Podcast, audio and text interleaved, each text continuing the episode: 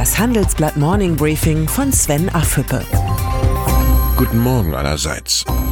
Heute ist Freitag, der 16. November. Und das sind heute unsere Themen.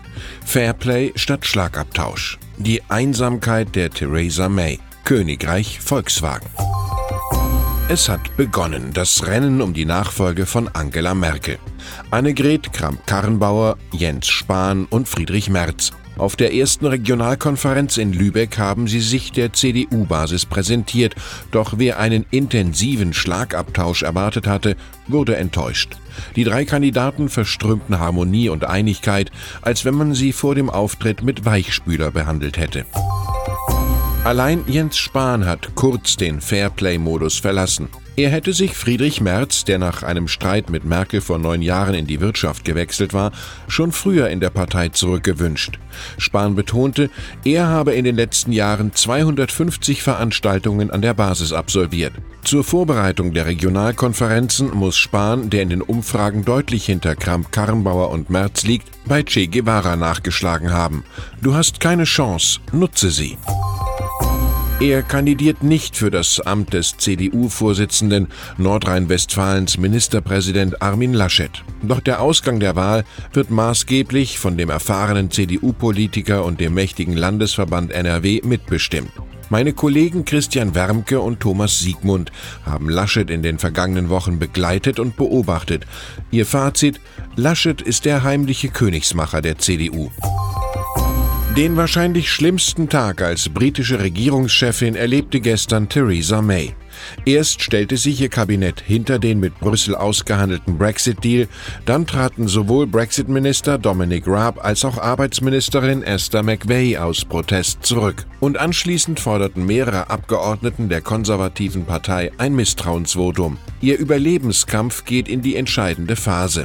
Es kommt einem Kurt Tucholsky in den Sinn. Man fällt nicht über seine Fehler, man fällt immer über seine Feinde, die diese Fehler ausnutzen. An Rücktritt denkt die Premierministerin nicht, sagte sie abends vor Journalisten. Es müssten unangenehme Entscheidungen getroffen werden und ich werde das durchziehen. Großbritannien werde die EU verlassen und zwar am 29. März 2019. Spätestens dann wird das Brexit-Chaos den Rest von Europa erreichen.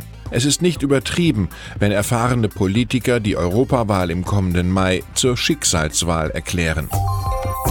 Um den desolaten Zustand Europas, darum sorgt sich Manfred Weber wie kaum ein anderer. Seine Vision für den Kontinent erklärt der Spitzenkandidat der Europäischen Volkspartei für das Amt des EU-Kommissionspräsidenten im Interview mit dem Handelsblatt. Ich will erreichen, dass die Menschen Europa als Heimat empfinden, in der man sich geborgen fühlt.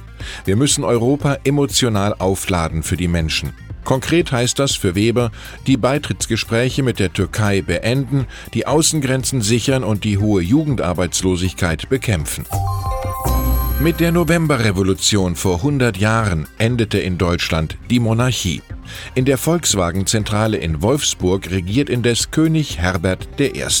Die aktuelle Titelgeschichte erzählt, wie sich Konzernboss Herbert Dies in kurzer Zeit eine enorme Machtfülle gesichert hat.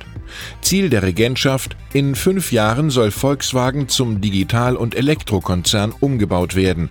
Doch dies sollte gewarnt sein. Viele Könige endeten einst im Exil.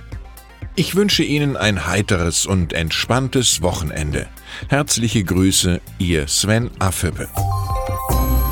Das Zitat der Woche kommt von Frankreichs Präsident Emmanuel Macron. Nach einer Reihe kritischer Tweets seines US-Kollegen Donald Trump hat er angemahnt, zu jedem Zeitpunkt unserer Geschichte waren wir Verbündete und zwischen Verbündeten herrscht Respekt. Unsere Person der Woche, die britische Premierministerin Theresa May. Seit Monaten kämpft sie für ihren Brexit-Deal. Es ist diese Beharrlichkeit, die sie auszeichnet. Und zum Schluss noch die Zahl der Woche. Minus 0,2. Das Bruttoinlandsprodukt verringert sich im dritten Quartal gegenüber dem Vorquartal um 0,2 Prozent. Der erste Rückgang seit 2015.